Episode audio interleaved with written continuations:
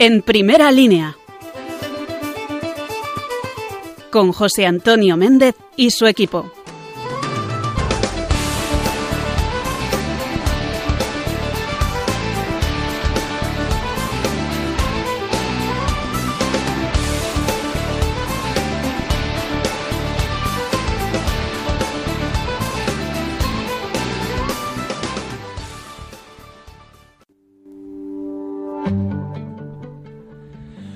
Buenas noches a todos los amigos de Radio María, que un lunes más nos acompañáis aquí en primera línea en la Radio de la Virgen. Empezamos semana y eso siempre es una cosa fantástica, aunque ya haya pasado el primer día de la semana. La gente le tiene alergia a los lunes. No, hombre, no, por favor. Si Dios nos ha regalado una semana nueva, pues es para llenarla de, de ilusión, de entusiasmo, de cosas fabulosas. Hay que coger la semana con alegría y con energía. Ya ha pasado el primer día. Venga, vamos a, a continuar con ella con entusiasmo y de la mano de la Virgen. La semana pasada empezaba este comentario editorial con un pequeño cuento, el de los tres cerditos. Y bueno, pues eh, a mis hijos les gustó mucho la idea de, de hablar de cuentos en la radio. Así que hoy quería recordar otro, el de la cigarra y la hormiga. También te lo sabes, igual que el de los tres cerditos. ¿Eh? esa cigarra que va por, por el campo cantando y divirtiéndose y se le olvida cosechar y se le olvida invertir en el futuro. Y eh, por contraste la hormiga, que se afana y trabaja y va preparándose el invierno ya desde antes, desde el verano. Esta es una fábula muy conocida, pues para recordar que tenemos que pensar en el mañana, que no podemos gastar la vida tontamente.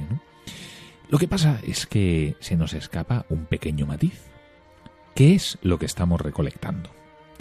¿Qué es eh, aquello en lo que estamos invirtiendo nuestro tiempo, nuestro dinero, nuestras preocupaciones?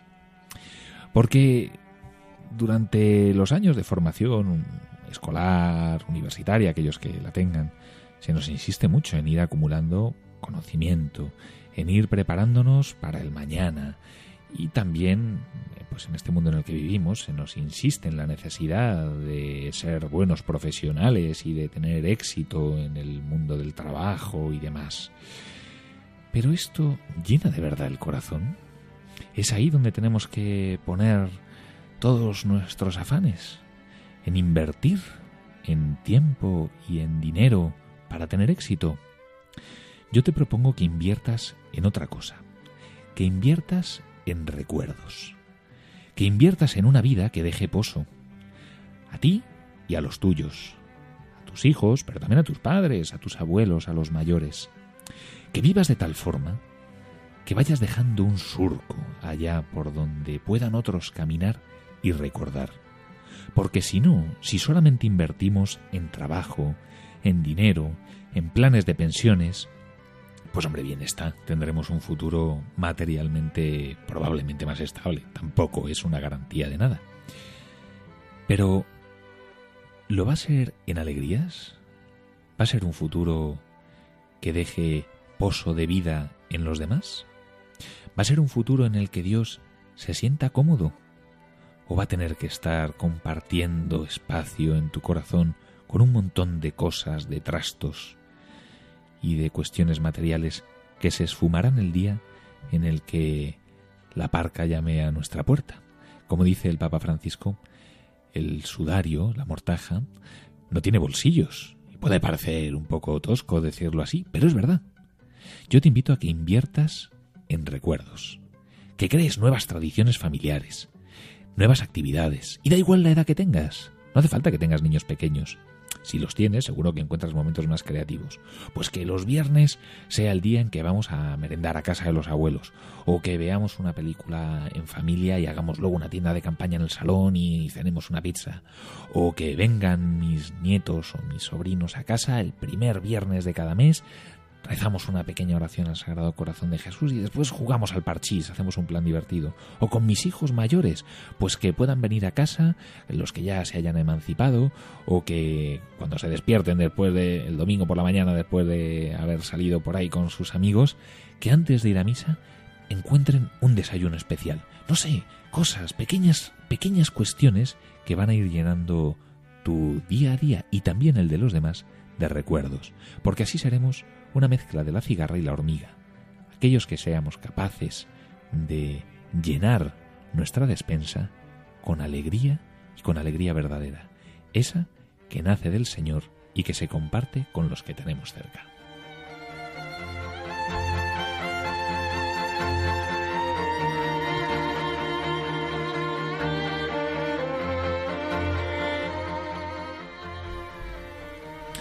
Bueno, y en este lunes 9 de marzo, eh, pues hemos escuchado mucho hablar estos días del 8 de marzo, el Día de la Mujer Trabajadora, muy importante reivindicación, naturalmente. Las mujeres eh, son una creación de Dios maravillosa para complementar la vida del varón y la vida del varón para complementar la vida de la mujer. Y de eso quería hablar hoy, con tres mujeres fabulosas. Isabel Molina Estrada, muy buenas noches, directora de la revista Misión. Buenas noches, José Antonio. Marta Peñalver, redactora de la revista Misión, buenas noches. Buenas noches, José Antonio. Y nos acompaña una tercera mujer que no es Margarita García, como otras veces, sino una voz que ya escucharon los oyentes de Radio María la semana, hace 15 días, que es la de Isis Barajas. Muy buenas ¿Qué noches. tal? Un placer estar aquí otra vez. Qué bien, qué bien tenerte con nosotros. Ya sabéis que es de mujeres teníamos que ser anterior redactora jefe de la revista Misión, con lo cual es parte del equipo y de nuestra familia de amigos. Y no te dice José Antonio, ¿eh? Te dice Méndez. Querido Méndez. que ya lo he dicho antes. Efectivamente, aquí. efectivamente. Sí, sí, sí. A mí ya sabéis que me podéis llamar Méndez o José Antonio. Eh, importante es que me llaméis con cariño, eso sí. Por eso, por supuesto, no lo dudes. Bueno, yo quería hablar con vosotras precisamente de lo que eh, San Juan Pablo II hablaba el genio femenino. ¿no? Porque a las eh, mujeres parece que hoy las están o se están encasillando en la permanente confrontación con el varón. Y que casi casi o tenéis que ser una ruptura total con, con el varón, una confrontación permanente con él, o una copia, eh, pues además casi mal hecha, ¿no? de, las especificidades masculinas. ¿no? Bueno, si tuviéramos que hablar de mujer desde vuestra perspectiva de mujeres de fe, ¿cómo lo haríais? ¿Qué es lo característico de ese genio de mujer que decía San Juan Pablo II? Menudo lío tan apasionante en el que nos has metido a tres mujeres, ¿no? Es realmente apasionante porque además eh, es un gusto tener aquí a Isis Barajas. Eh, trae muchos recuerdos eh, tocar este tema con ella, compartiendo esta mesa, porque nos remonta precisamente a los orígenes de la revista Misión. No sé si te acuerdas, Isis, que el primer número de la revista lo dedicamos a la mujer. A una mujer dividida entre un montón de cosas, el trabajo, la familia, su esposo, sus hijos, eh, las, los reclamos sociales, las amistades, en fin. Y decíamos, ¿cómo, ¿cómo podemos ayudar nosotras a solucionar este lío?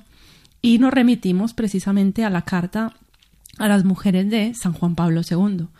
Y de ahí también mmm, nació como todo lo que fuimos haciendo eh, desde el inicio de, de, misión.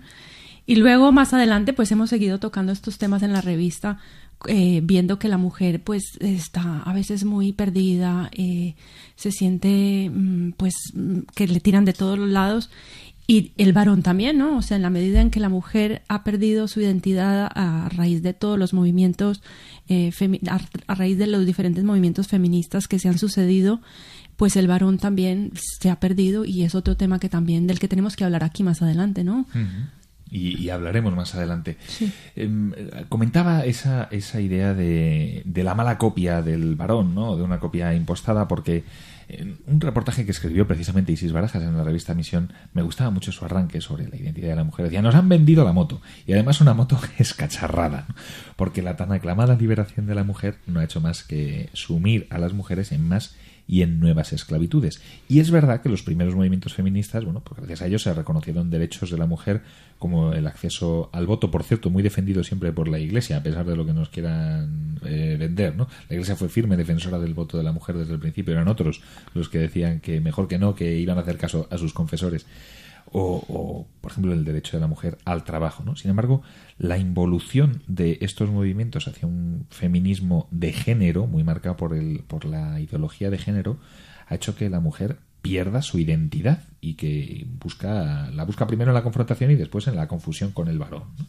Sí, mira, yo creo que hay una cosa fundamental en lo que comentabas, Mendes, y es que estos nuevos movimientos fe, eh, feministas porque yo estoy de acuerdo en que esos antiguos que nos permiten hoy votar, trabajar, eh, ir al banco sin que pues nuestro padre o nuestro marido tenga que firmar son eh, fantásticos, pero eh, lo que nos están vendiendo es que somos iguales y nos están vendiendo que el hombre y la mujer somos iguales, que lo somos en derechos y lo somos en obligaciones, pero no lo somos ni fisiológicamente, ni emocionalmente, ni, ni en ningún otro plano, ¿no? Y entonces no hacen al hombre, pues es lo que tú dices, no es que el hombre eh, le estén exigiendo que se comporte como una mujer, no, nos están exigiendo a las mujeres que, que tengamos comportamientos o, características más típicas de los hombres. ¿Qué pasa? Que eso nos está destruyendo nuestra identidad femenina.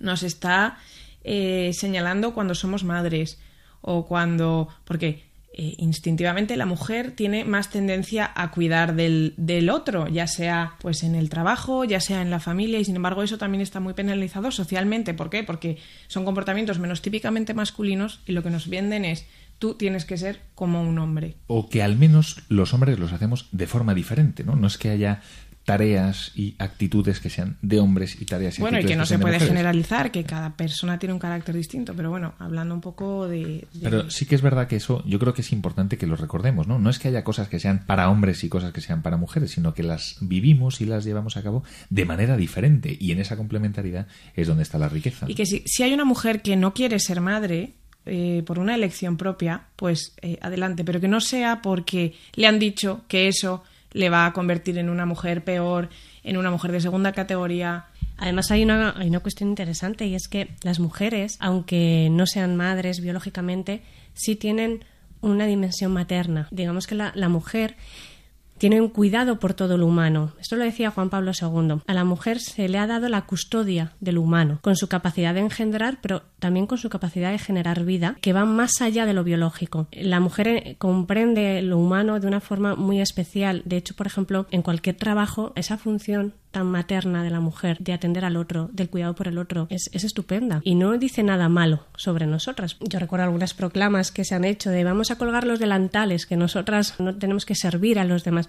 Pero si comprendemos que en el servicio al otro, en la entrega al otro es donde realmente nosotros nos realizamos. Nos realizamos las mujeres y también el hombre. Pero es verdad que la mujer tiene una capacidad para acoger en su seno. Eh, biológicamente está hecha así, está, está hecha para acoger dentro de sí. Entonces, ella es capaz de acoger todo un humano, acoger al otro, acoger a los hijos, acoger al marido, acoger al hombre. Y eso humaniza las relaciones. Y es una característica preciosa de la mujer a la que no debemos renunciar en ningún aspecto de nuestra vida. Como decía un poquito Marta, que se, se nos ha querido igualar eh, a nivel de funciones, ¿no? Eh, tenemos que hacer las mismas cosas que los hombres y hacerlas igual que ellos, sobre todo a, a, nivel laboral. Y luego, sin embargo, en casa, nosotras lo que estamos buscando es que el hombre haga las cosas como nosotras nos gusta que se hagan. Entonces tenemos ahí como una confrontación. Mira, es que mi marido no me ayuda en casa, pero es que en realidad no te ayuda porque a lo mejor tú querrías que hiciera las cosas de una forma diferente, las hiciera a tu imagen, ¿no? Y semejanza, uh -huh. que es un poco lo que tú decías, no es que haya tareas que sean de la mujer o tareas que haya del hombre, sino que cada uno pone su impronta masculina o femenina en todo aquello lo que hace, tanto en el hogar, en la educación de los hijos, somos totalmente distintos, la forma que tiene la, la mujer de educar a los hijos y la función que desempeña el varón. Entonces, el poder querernos, comprendernos y ver que, que, somos complementarios y tenemos formas diferentes de afrontar el, el mundo, pues es una riqueza gigante, ¿no? Y, y, eso es lo que también tenemos que reclamar. Entonces, es cierto que tenemos la misma dignidad, como tenemos igualdad de dignidad, pero somos diferentes en prácticamente todo lo demás. Sí, se trata, eh, pienso, precisamente de no renunciar a lo que Juan Pablo II llamaba el genio femenino, que es precisamente un término que él encontró, que acuñó para englobar todas estas capacidades de las que hemos estado hablando, que es esa capacidad de humanizar, esa capacidad de acoger al otro, esa capacidad de dar vida, su intuición, su empatía con los demás, ¿no? Es un término muy bonito. Y si quisiera, cuando hablas de esa acogida, Isis, leer una frase que pusiste en el reportaje, que es que a mí me parece que es una perla. Eh, es de Blanca Castella, no sé si os lo dije. Blanca Castilla de Cortázar, sí. una mujer extraordinaria, teóloga, eh, con un conocimiento muy profuso de la teología del cuerpo de San Juan Pablo II y un auténtico cerebro. Sí, ella lo resume así. El varón, al darse, sale de sí mismo y saliendo de sí, se entrega a la mujer y se queda en ella. La mujer se da, pero sin salir de ella, ama hacia adentro. Ella acoge en sí el fruto de la aportación de los dos y lo guarda hasta que germina y se desarrolla. Por lo tanto, la mujer es casa, y es casa andante, porque lo es allí donde está. El varón sin la mujer no sabría dónde ir, estaría perdido. Sin el varón, la mujer no tiene a quién acoger, sería como una casa vacía. En esto habría que también revalorizar la importancia del hogar, que a veces, pues con todo este movimiento de de, poner en valor el trabajo y el trabajo femenino, que es muy necesario y es, es una gran riqueza, pero también a veces estamos dejando de lado lo que es el hogar, el ser casa y el tener un hogar donde todos estemos a gusto, nos sintamos acogidos, ¿no? Y, esa es una cualidad muy femenina, el poder hacer eh, del hogar un lugar donde todos nos sentamos acogidos, nos sentamos escuchados y nos sentamos queridos. Y además que la familia siempre tiene que estar por encima de cualquier trabajo. Hay, hay un principio... Esto tú lo sabes bien por tu propia experiencia. Sí, hay un principio de subsidiariedad del trabajo frente a la familia. Lo que mueve el trabajo es la familia. O sea, lo que nos motiva a trabajar es el poder mantener a nuestra familia. y, y entonces, pues cuando hay algún tipo de de tensión entre estos dos ámbitos, no podemos tratarlos igual. No podemos decir que la conciliación es exactamente lo mismo el trabajo que la familia, porque en la familia existimos. Es un lugar en el que somos. Somos marido o mujer, somos, eh, somos hijos, somos padres, somos. En el trabajo hacemos cosas, hacemos una labor muy importante, pero son, son ámbitos totalmente distintos, en el ámbito del hacer y en el ámbito del ser. Entonces, qué, qué importante es ordenar el trabajo en función de la familia, ¿no? Y de mi familia concreta, qué es lo que necesita mi familia en este momento.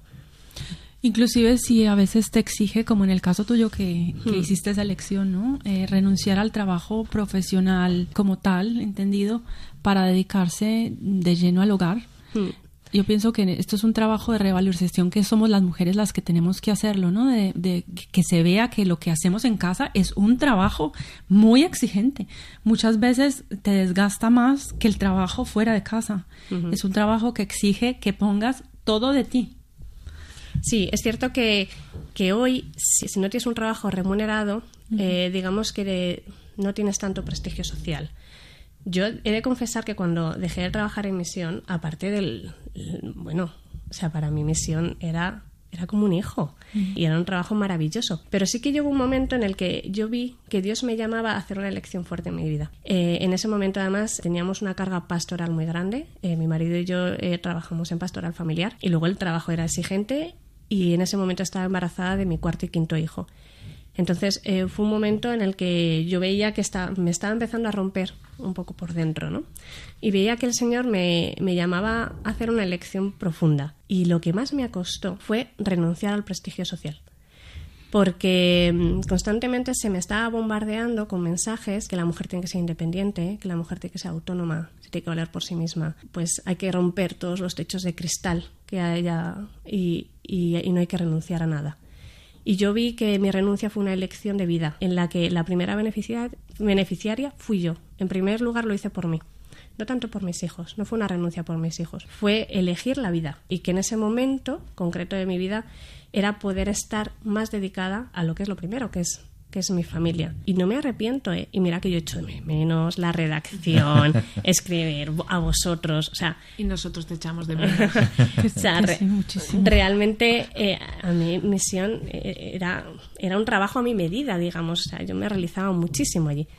Pero vi en esa elección eh, que supuso una renuncia, una pequeña renuncia, se me ha dado muchísima más vida. Y no me arrepiento. Y yo ahora disfruto de, cosas muy cotidianas como es el poder comer con mis hijos todos los días, que vengan a comer a casa. Y es, para mí es un privilegio el poder hablar con ellos todos los días al mediodía, cosa que antes pues no podía. Una de las cosas que más se penaliza, que es la maternidad, como decía Marta, no, no es verdad que se penalice laboralmente el hecho de ser mujer, sino el hecho de ser madre.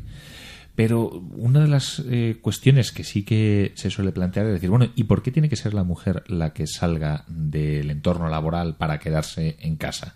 No es que tenga que ser la mujer la que, la que lo haga por obligación, pero de hecho es así. ¿Por qué pensáis que esto ocurre así? Y a mí esto me lo han preguntado chicas eh, jóvenes cuando yo he contado un poco mi vida y mi experiencia, ¿no? Pues es que resulta que mi marido no tenía ese deseo en el corazón y sin embargo yo sí lo tenía Yo no digo que tenga que ser la mujer, ni siquiera que todas las mujeres tengan que renunciar al trabajo. Yo creo que la labor que hace una mujer en muchos puestos de trabajo es valiosísima. Yo creo que cada persona tiene que ver cuál es el camino al que le llama el Señor. ¿Cuál es el camino para tu familia? No, no para la del vecino, ¿no? Entonces, en concreto, en nuestra vida familiar se nos puso esto y el deseo me lo puso el Señor a mí en el corazón. De hecho, de pensar que se pudiera quedar mi marido en casa y yo yendo a trabajar, me moría de la envidia. O sea, yo deseaba profundamente ser yo y a mi marido no le surgió ese deseo en ningún momento. O sea, que, que también a veces decimos, ¿por qué es la mujer? Porque es que a lo mejor en la mujer existe también ese deseo, esa inquietud, o en muchas mujeres, existe ese deseo de poderse entregar más plenamente a su familia. Y, y, no es malo, no es porque nos hayan educado mal o porque nos hayan inculcado no sé qué ¿no? y, de hecho, que no solamente es un condicionamiento cultural, sino que, que, parte de una cuestión, la palabra es un poco así, ¿no? Antropológica, es decir, que parte de la propia esencia de, humana de la mujer en particular. ¿no? Es verdad que no es eh, una situación que se dé exclusivamente entre mujeres, también hay muchos hombres que se quedan en casa por, supuesto que sí, por, muchísimas circunstancias. ¿no? Claro que sí. pero, pero sí que es verdad que no hemos de penalizar socialmente el hecho de que la, por, por la, porque lo lleva en el corazón, porque ese es su deseo, la mujer sea libre de quedarse en casa. Es que parece que si se queda en casa eh, renunciando a la cuestión laboral, entonces está sometida.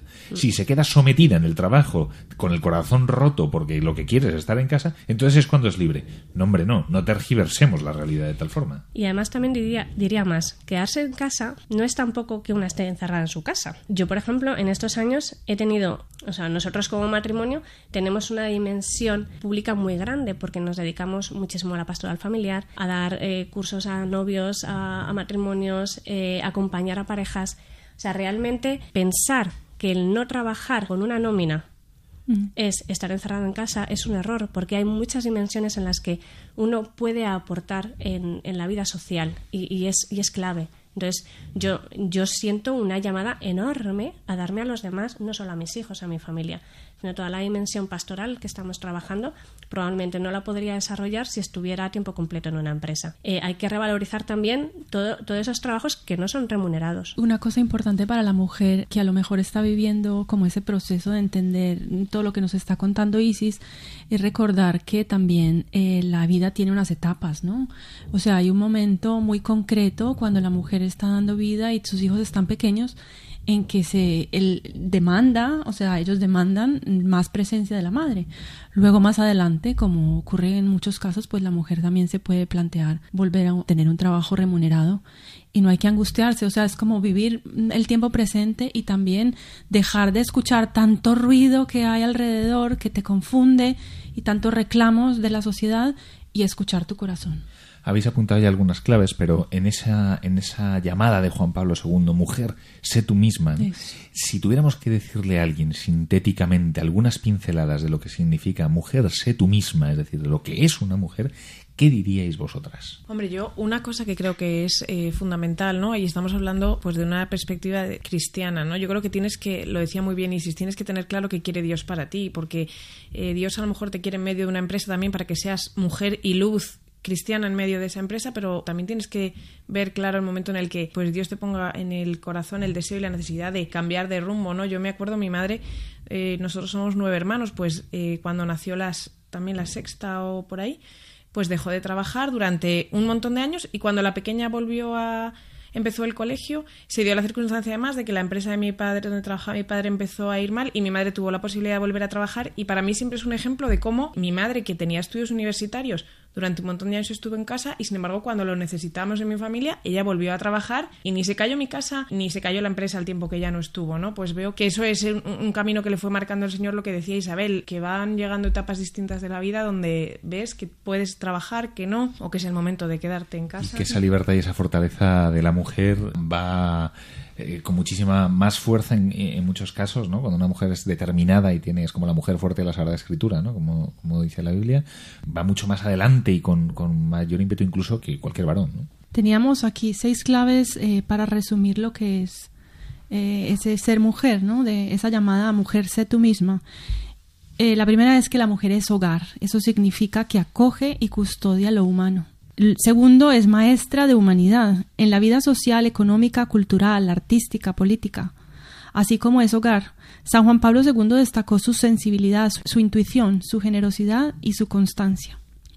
También la mujer es madre siempre, así no lo sea en la dimensión biológica, pues siempre es madre espiritual. Es la primera evangelizadora en la educación en la fe de sus hijos, pero también en la educación de los demás, eh, de sus alumnos, en toda su dimensión social.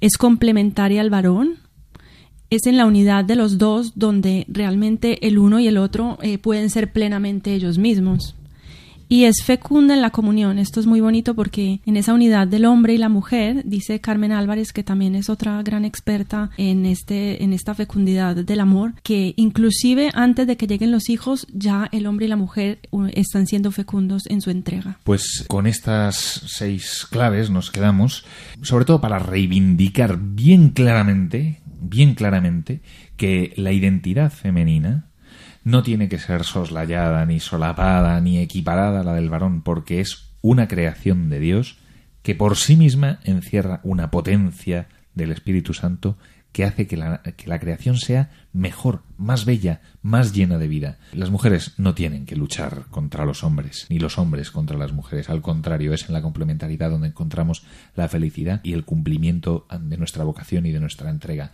Y para eso, para mí ha sido un placer escucharos esta noche. Isis Barajas, muchas gracias por acompañarnos de nuevo. Un placer y espero que nos veamos otra vez. Muchas gracias, eh, Marta Peñalver. Muchas gracias, Méndez. Eh, Isabel Molina Estrada, directora de la revista Misión. Muchísimas Muchas gracias. Hasta pronto. Y ahora os eh, dejo con esta canción tan bonita, tan bonita, que luego vamos a tener ocasión de comentar. Es de José Luis Perales y habla de un padre y su hijo. Y de verdad que es una canción muy bonita. A mí se me saltan las lágrimas cuando la escucho, así que menos mal que le voy a decir a Rodrigo, técnico, que me corte el micro para poder sollozar tranquilamente.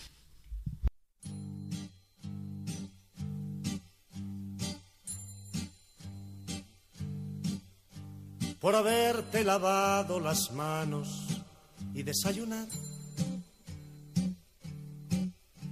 por haberte vestido tú solo, por haber dado un beso a mamá, por haber ido hoy al colegio, por haber compartido tus juegos. Hoy te voy a contar otro cuento que te gustará. Y el pequeño sonríe y abre los ojos y mira en silencio y va poco a poco buscando sus brazos y el padre lo besa y empieza su historia. Y el pequeño pregunta y el padre le cuenta y el niño lo escucha y el padre se inventa y el niño se duerme escuchando ese cuento y el padre comenta, te quiero por haberte tomado el jarabe que sabe tan mal. Por haber ordenado tus cosas, por haber aprendido a rezar, por haber regalado a María ese coche que tanto querías. Hoy te voy a contar otro cuento que te gustará. Y el pequeño sonríe y abre los ojos mira en silencio y va poco a poco buscando sus brazos y el padre lo besa y empieza su historia. Y el pequeño pregunta y el padre le cuenta y el niño lo escucha y el padre se inventa y el niño se duerme escuchando ese cuento y el padre comenta, quiero por haberte lavado las manos y desayunado, por haberte vestido tú solo, por haber dado un beso a mamá, por haber ido hoy al colegio, por haber compartido tus juegos. Hoy te voy a contar otro cuento que te gustará Hoy te voy a contar otro cuento que te gustará. Hoy te voy a contar otro cuento que te gustará. Bueno, pues después de esta canción tan bonita, tan bonita de José Luis Perales, que a mí me encanta y que él dedicó a su hijo, precisamente tengo aquí a mi lado a una mujer cuya voz van a reconocer los oyentes de Radio María enseguida y ahora veréis por qué, pero para hablar también de hijos, de, de su hijo, Isabel Andino. Muy buenas noches. Hola, buenas noches. Me decía antes de la entrevista, qué raro se me hace estar al otro lado del micro. porque- Sí, sí, sí, es raro. Es, ra- es raro adoptar el papel contrario en el que normalmente suelo estar. Sí, sí. Bueno, Isabel conduce un programa precioso de Radio María que se escucha el mismo lunes de la semana en la que se emite en primera línea. Así lo tenéis bien orientado. Pero los domingos a las 11 de la mañana, no de la noche. Eso ¿Cómo, es. cómo se llama? ¿Recuerdas? ahora? Se llama Instrumentos de Dios. ¿Y de qué habláis? Pues intentamos encontrar a Dios o buscarle, por lo menos, a través del arte. Si no lo habéis escuchado, ya estáis tardando, ¿eh? Estáis tardando en escuchar los domingos a las 11, Instrumentos de Dios aquí en Radio María. Pero hoy no venimos eh, a, a hablar con Isabel Andino de Instrumentos de Dios, que bien podríamos hacerlo porque ya digo que es un programa precioso, sino de tu hijo, Daniel. Eso es. Daniel es un chaval estupendo y, y- y majísimo que tiene una particularidad. Como todos tenemos una particularidad, pues él tiene una, que es que tiene síndrome de Asperger. Eso es. Esto puede decir la gente, madre mía, síndrome de Asperger. ¿Eso qué es? ¡Qué miedo! ¿no? Bueno, tu hijo ya tiene 10 años Sí. y quiero eh, hablar precisamente contigo de eso, de cómo vivisteis vosotros ese, además es el mayor de tus tres hijos, cómo vivisteis vosotros ese primer diagnóstico cuando os dice el médico a tu marido y a ti, bueno, eh, Daniel tiene síndrome de Asperger. Bueno, he de decir que el primer diagnóstico que recibimos de Daniel fue que tenía autismo, que realmente hay como un debate en el que no está muy claro si el Asperger está dentro del autismo o está fuera, pero en todo caso es muy parecido. Entonces a él primero le diagnosticaron de autismo cuando tenía mm, casi tres años, todavía no los había cumplido, tenía casi tres años y en la guardería eh, nos dieron como las primeras pistas de que podía tener autismo. Y claro, cuando no conoces algo, pues siempre es muy normal que la primera reacción sea asustarte, porque claro, tienes como ideas, o sea, nosotros la psicopedagoga de aquella guardería nos apuntó la posibilidad de que podía tener autismo, que luego efectivamente se lo diagnosticaron a los pocos meses, nos quedamos así, autismo. Claro, tienes una idea, o por lo menos yo la tenía, del autismo pues como eh, niños absolutamente encerrados en sí mismos, poco menos que dándose cabezazos por las esquinas. Y entonces, claro, yo decía, si Daniel no es así, claro, cuando empiezas a indagar y te empiezan a contar, te quedas sorprendido porque descubres que el autismo no, no es eso. Eh, después ya con cinco años de edad afinaron un poco más y ya le dijeron que tenía características compatibles con el síndrome de Asperger. Porque, ¿qué es exactamente el síndrome de Asperger, Isabel? Pues mira, el síndrome de Asperger es un trastorno biológico en su mayor parte que afecta al desarrollo y afecta pues a, tres áreas, ¿no? digamos así, fundamentales, que son, bueno, una es la comunicación y el lenguaje, sobre todo el no verbal, porque ellos, bueno, pues tienen eh, dificultades para entender, por ejemplo, los dobles sentidos, los chistes, todo lo que es lenguaje no verbal, eh, lenguaje gestual, etcétera.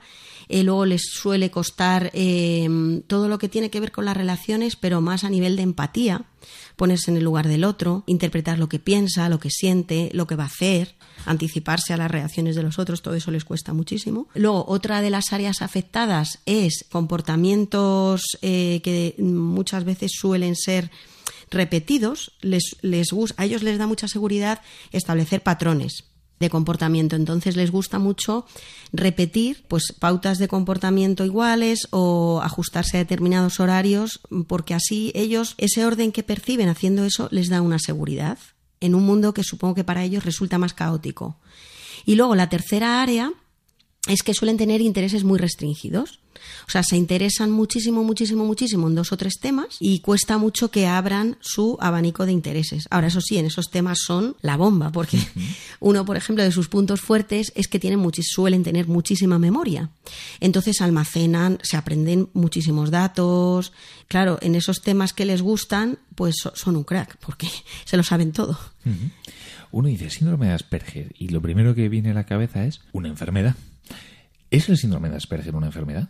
Pues mira, es uno de los mitos que hay y es falso. No es una enfermedad, no tiene cura, no se quita a lo largo de la vida, o sea, se tiene desde que uno nace hasta que se muere.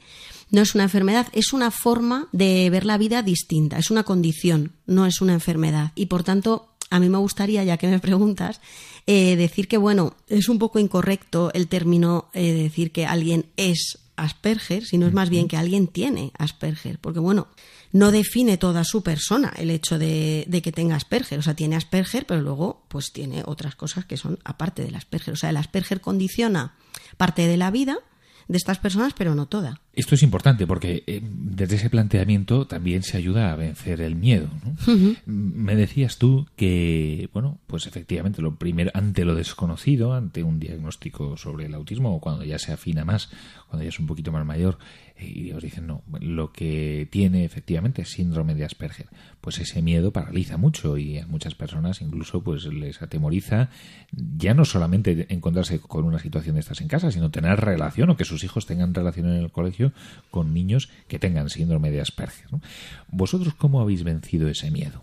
Daniel tiene un ángel, porque digo, la verdad que ha tenido mucha suerte, ha estado como muy bien atendido por todos los profesionales que, por, tanto profesores como profesionales que le han tocado. Y eh, recuerdo a la primera, ¿no? Aquella psicopedagoga de la guardería que nos apuntó que podía tener autismo, nos animó a investigarlo cuanto antes. Entonces, esto es una de las cosas que lo primero que hay que hacer para enfrentarse a esos miedos, ante esa posibilidad que aún no te han dicho, pues es cuanto antes lo sepas mejor, porque un diagnóstico precoz eh, ayuda muchísimo. Hay padres que lo van como dejando, ¿no? Eh, no, si en realidad no pasa nada y tal, y lo van dejando y realmente el tiempo que dejas pasar es un tiempo que no, que no estás ayudando a tu hijo. Y ella nos dijo, yo os animo a que, a que indaguéis, a- os animo a que investiguéis, a que efectivamente busquéis un diagnóstico si efectivamente lo tiene o no lo tiene, porque, ¿qué más da? O sea, si, si no te van a descubrir nada de tu hijo que tú no sepas, o sea, lo único que van a hacer es eh, a todas estas cosas que nos llaman la atención y que nos hacen sospechar, le van a poner un nombre. O sea, ¿qué más da? Que sea nombre Asperger o nombre cualquier otro. Si lo único que van a hacer es ponerle un nombre y a partir de ahí tratarlo. Ponerse en verdad. Esto lo primero, ponerse en manos de profesionales que, que puedan ayudar. Mm, Cuando uno ve que su hijo es diferente, tiene algunas características que lo hacen diferente, pues también te asaltan los miedos como padre, ¿no? Como es natural, decir, bueno, a ver cómo es aceptado, cómo le van a tratar los demás. Y la tentación de decirle a Dios, pero porque a mí esto también en ocasiones ocurre. ¿Cómo lo habéis vivido vosotros desde la fe? Nosotros desde la fe, a ver, yo por ejemplo cuando lo supe, verdaderamente yo leía que había un duelo, que, que primero yo decía, yo verdaderamente igual soy de efectos retardados, pero yo no, tuve ese duelo. Yo ahora, fíjate, ahora que mi hijo tiene 10 años, es cuando me, me doy más cuenta. O sea, no es que antes no me diera cuenta. Pero ahora se nos hace más difícil. Yo creo que porque es más mayor, va teniendo otras inquietudes, él también lo sabe, porque hubo un momento pues que ya se lo dijimos y tal. Y a ver, o sea, yo me veo, se suele decir que hay hijos especiales, padres especiales. Yo de verdad no me veo nada especial. O sea, yo me veo muy limitada. O sea, a mí, yo de cara a Dios, a mí mi hijo me ayuda a verme limitada.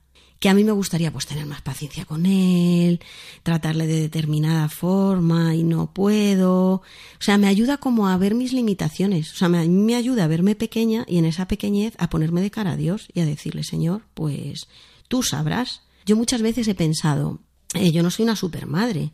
Quizás a lo mejor un hijo así sería más pues para otro tipo de madre distinta, ¿no? Pues con más yo siempre digo que tengo muy poca paciencia. Digo pues con una madre con más paciente o que sepa siempre pues no sé, que tenga pues otro temple, otra cosa, no sé. Pero yo digo, mira, el Señor sabe, o sea, él sabrá, él sabrá y yo el primer sentido que le veo es me hace ponerme de cara a Dios. O sea, yo digo, a mí Daniel me hace ponerme de cara a Dios, porque me hace precisamente verme limitada y decir, Señor, ayúdame tú. O sea, tú me lo has dado, tú sabrás cómo, o sea, cómo lo tengo que hacer, cómo lo tenemos que hacer. Tú nos, tú nos guías. Tienes dos hijos más que vinieron después que Daniel. Uno se llama Ángel y la otra. Uno se llama Ángel, que está en el cielo, la otra Marta y después la última Teresa. y Teresa. Eh, es decir, tres hijos más que vinieron después de, de Daniel, incluido ese ángel que os cuida a todos desde el cielo. Bueno, ¿cómo han vivido mm, Marta y Teresa? ¿Cómo viven en el día a día con Daniel? Y, y cómo es eh, para ellos también su relación de hermanos porque sé positivamente que, que puede tener, ya digo, ¿no? una característica especial, pero esa relación de hermanos para ellos es la normal y, y por tanto es también una vida feliz. Pues mira, Marta, que es la que está más próxima, él se llevan dos años solo, le ha ayudado, han sido una ayuda mutua el uno para el otro. Eh, Marta para Daniel pf, ha sido una ayuda impresionante pues porque le ha ayudado en casa a nivel social muchísimo. Eh, le ha servido de guía, incluso muchas veces a nosotros ahora, Marta nos dice, esperar un momento que ya voy yo. Y ella le ayuda. O sea que a veces la perspectiva de hermano ayuda al niño más que la que podamos tener los padres. Yo lo veo también ahora con Ter- Marta, con Teresa. Yo digo, Marta parece aquí como el pilar. No, con Teresa, pues, y supongo pues que entre hermanos neurotípicos, como se suele decir, no, o sea, que no tenga ningún trastorno, ningún síndrome, pasa. Que a veces la perspectiva que da el hermano o la ayuda que da el hermano no la dan los padres.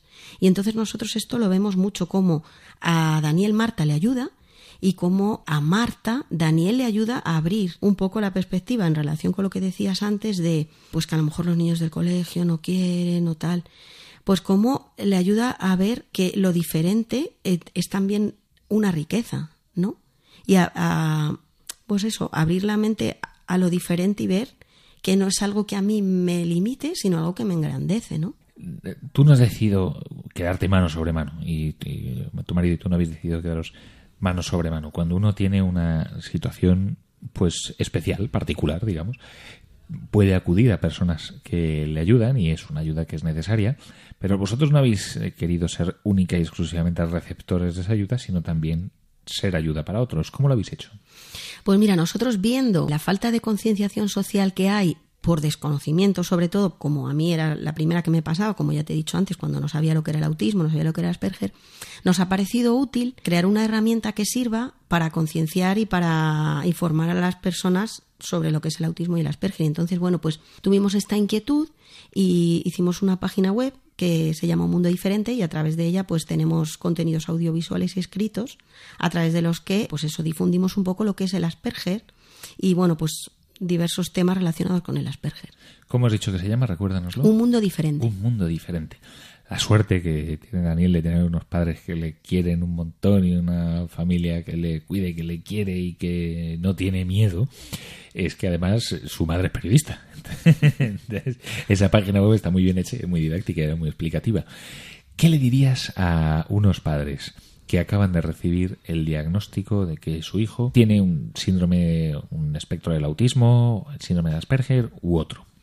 Pues mira, yo les diría, lo primero, que una vez que ya han recibido el diagnóstico, se, se pongan cuanto antes manos a la obra. Bueno, primero que piensen, que piensen que Dios sabe por qué y para qué. Y, y si no, pues bueno, tanto en un caso como en otro, que se pongan manos a la obra, o sea, que confíen en los profesionales que les van a ir dando pautas sobre cómo deben comportarse con su hijo, sobre lo que le hace falta a su hijo, porque está demostrado que estos niños responden muy bien al trabajo que se hace con ellos. ¿Hay alguna, alguna pista para eh, que te haga pensar que tal vez tu hijo puede tener síndrome de Asperger? Pues mira, como te comentaba al principio, pues por ejemplo, eh, les cuesta identificar eh, los estados de ánimo ajenos, les cuesta ponerse en el lugar de los demás. Suelen tener, yo me acuerdo que por ejemplo Daniel cuando le recogíamos de la guardería quería ir siempre por las mismas calles, pararse en los mismos portales, repetir incluso diálogos que habíamos tenido el día anterior a lo mejor en ese mismo punto. Sabes, a nosotros, por ejemplo, en el caso de Daniel, ¿eh? nos llamó la atención mucho sus comportamientos repetitivos por ejemplo. A lo mejor otros Asperger, otras personas con Asperger tienen más acusado pues el tema el tema social o que se fijan mucho en un tema, les suele interesar mucho los medios de transporte, los trenes, los autobuses, otros les gusta mucho, por ejemplo, todo el tema de los dinosaurios, pero bueno, yo quería hacer hincapié en que igual que cada persona es única, cada persona con Asperger es única también. Entonces, bueno, sí que hay como unas áreas comunes, pero luego pues cada uno, pues eso, es una persona única. Pero bueno, esto sí que pueden ser pistas. Y por tanto, no perder el miedo y mantener la esperanza y el cariño, sobre todo, que es lo más importante, ¿no? Querernos Sí, sí. mucho, sea uno como sea o tenga lo que tenga. ¿no? Efectivamente, así es. Sí, sí. Pues Isabel, muchísimas gracias. Isabel Andino, muchísimas gracias por acompañarnos esta noche aquí en primera línea. Y, eh, en fin, para quien quiera conocer más del síndrome de Asperger, formarse, informarse, divulgar, esa página web Un Mundo Diferente. Muchísimas gracias, Isabel. Gracias a vosotros. Y ahora os invito a que escuchéis esta canción tan bonita cantada por un padre y por un hijo muy, muy, muy conocidos, que son Andrea Bocelli y su hijo. Te invito a que la escuches en clave de fe, como si fuera un diálogo entre Dios Padre y tú que le escuchas, un diálogo también entre la Virgen María y tú. Ya sabes, pasa por el, no por el filtro, sino por el sostén de la fe esta canción tan bonita y verás cómo somos capaces de descubrir a Dios en las pequeñas cosas.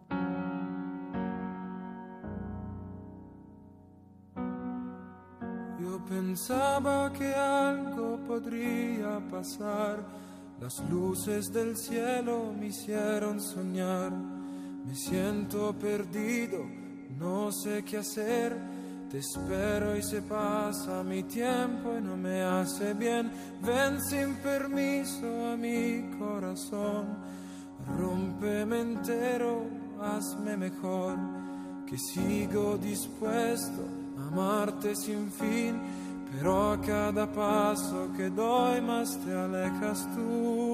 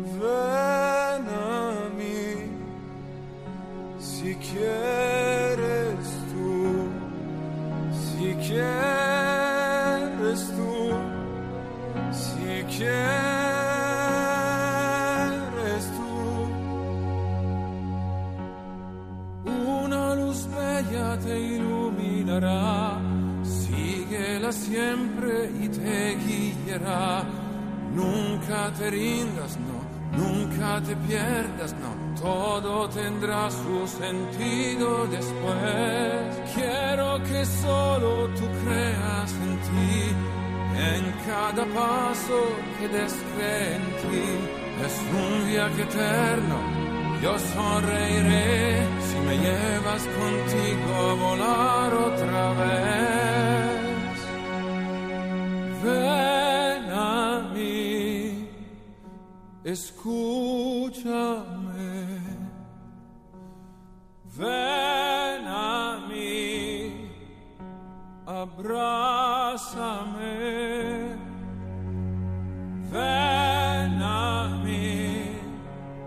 si quieres tú, si quieres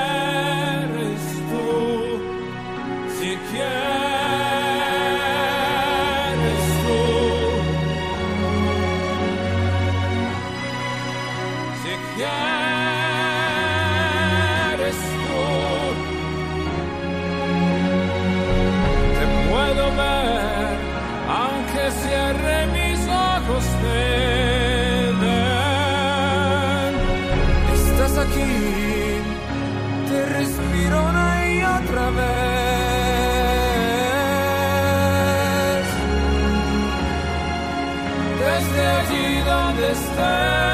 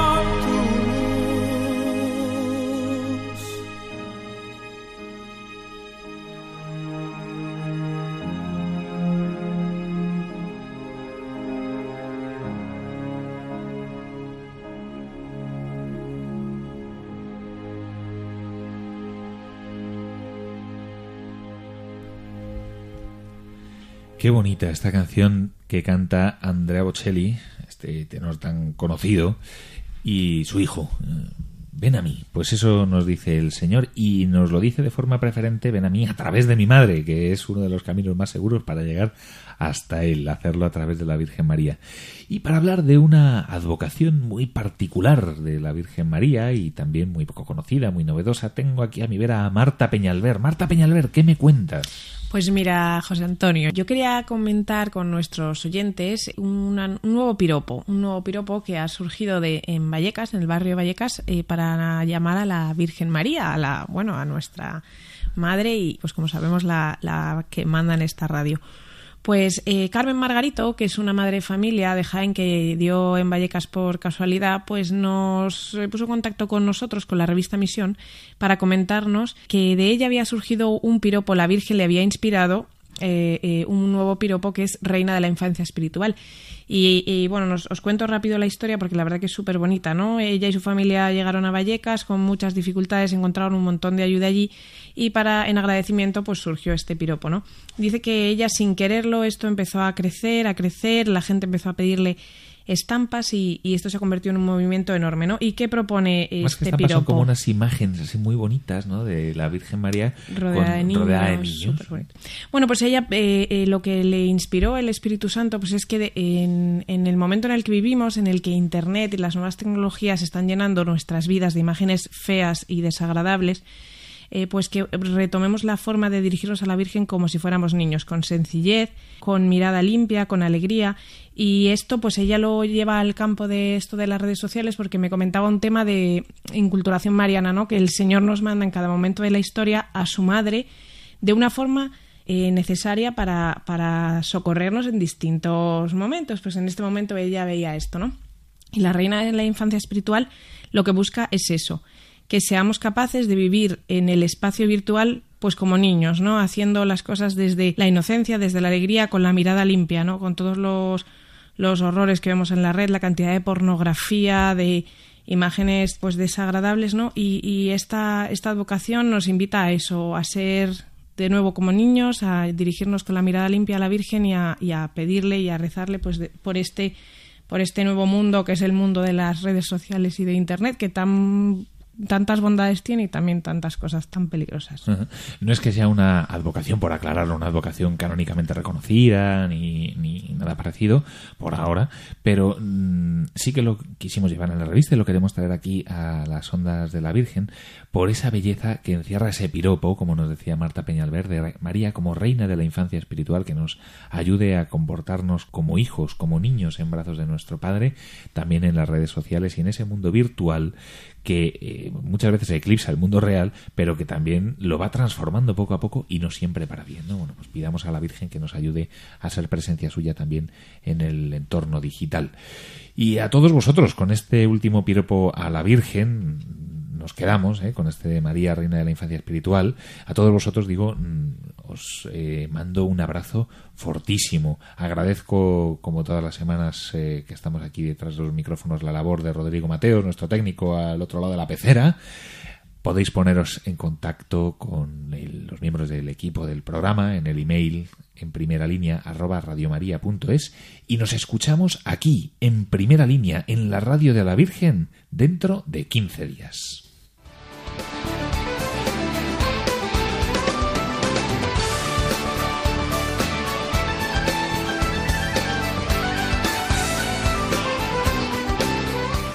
Así concluye En Primera Línea con José Antonio Méndez y su equipo.